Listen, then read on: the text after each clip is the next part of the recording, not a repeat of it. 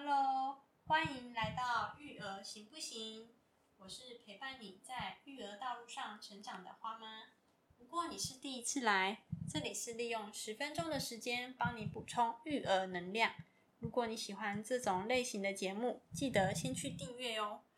这集要和花爸讨论婴幼儿各年龄阶段的划分，婴幼儿常见的问题，还有花花的进化史。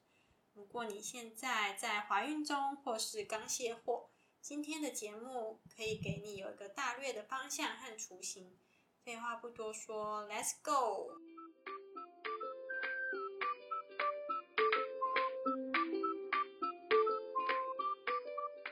这年龄婴幼儿的划分，一般来说啊，儿童的生长发育可以分为总共五个时期。胎儿期、新生儿期、婴儿期、幼儿期、学龄前期，然后呢，我们接下来想要借由花花，我们的小孩花花，他在各阶段发生的问题和常见的一些生理问题，跟你来做一个介绍。OK，OK，我那我刚才说了，总共五个时期，花爸还记得哪几个？呃，没什么，呃，有点太快了，但没关系，就我们就很简单的从一开始，从花花，哎、一开始知道花花的这个存在的时候开始讲好了。哦，那是什么期？呃，太专业了，没关系，就是那是胎儿期，胎儿期是指卵子和精子结合到婴儿出生为止是胎儿期。那这个时候，怀孕有怀孕期的概念吗？对啊，然后怀孕的后阶段，因为一开始主要是着重在宝宝他有没有心跳，有心跳就代表他没问题，是一个有生物的，应该说有个生命的出现，然后诞生。生命象征。然后后面呢，就按照医生的各个阶段的复诊，嗯再加上，其实我本身有那个甲状腺低下嘛，哦，对，所以我每个月都要去抽血做检查。那时候比较辛苦的，应该说是每个月都要陪花妈去是甲状腺的抽血，因为要确保母体内甲状腺素是足够的。那为什么要去确认这个问题呢？因为甲状腺素是影响，尤其是在怀孕这阶段是很重要的一个必要的激素，才能让胎儿啊，印象记得没错，应该是他的一些神经之类才会完善。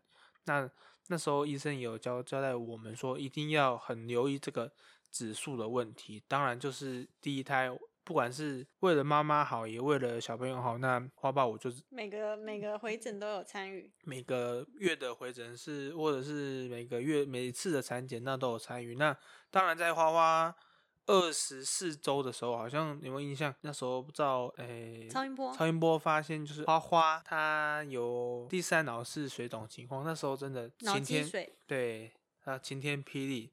当下其实有时候，真的时候压力是整个爆棚。那我不知道花妈心应该心里也是很，心里还是很多那种怎么讲呢？因为其实说真的，那时候的我，我的心态，我也觉得怎么会怎么会这样子？那也当下应该说，当时候医生这么认为是说，哦，要不要就去其他大医院去检查？那我当下的意思意思就是说，哦，那只能上去试试看。那可是呢，当天晚晚上，那花爸我就开始一个人不停的开启别人的 Google 查资料，什么叫做第三脑室积水？那会影响什么？影响到怎样的情况？那说真的，这是花花在妈妈肚子里面是是最痛、是最让人烦恼的一个阶段。那我们还有考虑要不要去做羊膜穿刺啊，然后又做了一个超贵的检查，叫做呃 NF 诶基 N 因检测，基因检测，我有点学名，但忘了。但是那一做一次大概两万四，我也记得那个费用，因为真的，呃，对花爸来讲说，那确实是一个不小的负担。但为了确保小朋友的健康，那我还是就这样花了。对，那还好，花花出生下来就非常的健康。然后第三，脑是水积水的问题，后续随着花花周数越来越大，那脑积水的状况也越来越减少，所以医生是觉得 OK，我们就不用再去大医院了。好，那接下来就是宝宝出生的一个月内，就是新生儿时期，这时期也就是孕妇坐月子的期间。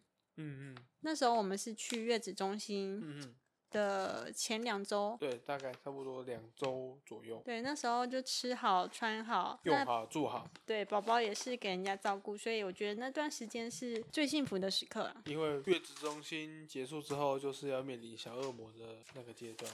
那这时间呢，宝宝会常出现的问题就是黄疸、黄疸，还有脐带的护理。呃，有些人会看到宝宝一出生十到到二十天左右会开始出现脱皮的状况，其实那也是正常的，因为宝宝在你肚子里一直背着羊水浸泡嘛，浸泡的皮肤会比较皱，出生之后会有脱皮，所以你也不用太担心是什么大问题。然后其他的常见问题也有像是脂漏性皮肤炎、血管瘤，那也是都是随着宝宝的长大就会越来越好转。第三个阶段是婴儿期，婴儿期就是婴儿出生后第二个月到第十二个月，那时候呢，宝宝三四个月大会发生溢奶和吐奶的状况。我觉得那时候最比较麻烦的是花花，那时候热疹蛮明显的。花花的头发就蛮长的嘛，再加上它诞生的时间是在夏夏季，虽然冷气还是二十五度啊，这样子全天伺候着，那难免因为都是妈妈抱着或者是家人长辈抱着，它也是一个所谓的暖暖包啦。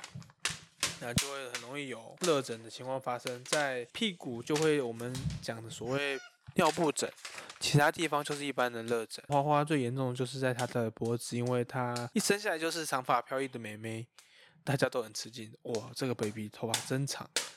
阶段宝宝常出现的问题，除了溢奶、吐奶、热疹、尿布疹之外，还有肠绞痛。肠绞痛是最常出现在四到五个月的宝宝，它的症状明显的时期是傍晚到晚上，就会一直哭，对，就会一直哭。那还好，花花是没有这个症头啦。要不然我们应该会更累、更辛苦，而且印象会更深刻。还有他算是天使宝宝，在第四个时期呢，就是幼儿期。幼儿期就是指一到三岁。花花目前就是处于两岁的状态，trouble two，他生理状况也没有什么大问题。嗯哼，就是皮了一点，嗯，对，就是所谓的 trouble two。对，千同间喜，呃，我们比较会给他这阶段会每天会给他吃益生菌。对，益生菌，益生菌的话呢，其实是一个还不错的东西，因为就连花爸肠燥症也有在吃这个，就也有改善。如果各位有相关的一些症状的话，那不妨可以去询问一下肠胃科医生，看是自己适不适合吃益生菌。呃，花爸是觉得蛮不错的啦，也有改善。好，接下来呢是学龄前期，是三到六岁阶段。这个时期就是宝宝会去幼儿园上学啦，爸妈就可以松一口气了。也不是说松一口气，就是比较轻松一点。但心底还是悬着了。毕竟宝贝忽然间去学校，就其实说真的，我有现在就开始假设在想的话，我也会舍不得。我觉得比较特别的是，我这次查资料啊，查到发现原来有分小儿科跟新生儿科。新生儿科就是指宝宝出生一个月内去看的门诊，然后小儿科是一个月之后那就类似健儿门诊的部分吗？还是不同一样？健儿门诊还是做儿童健检的一个专门的门诊。就是只是成人科跟小儿科再更细分成新生儿科。嗯，新生儿科在大型医学中心才会出现。我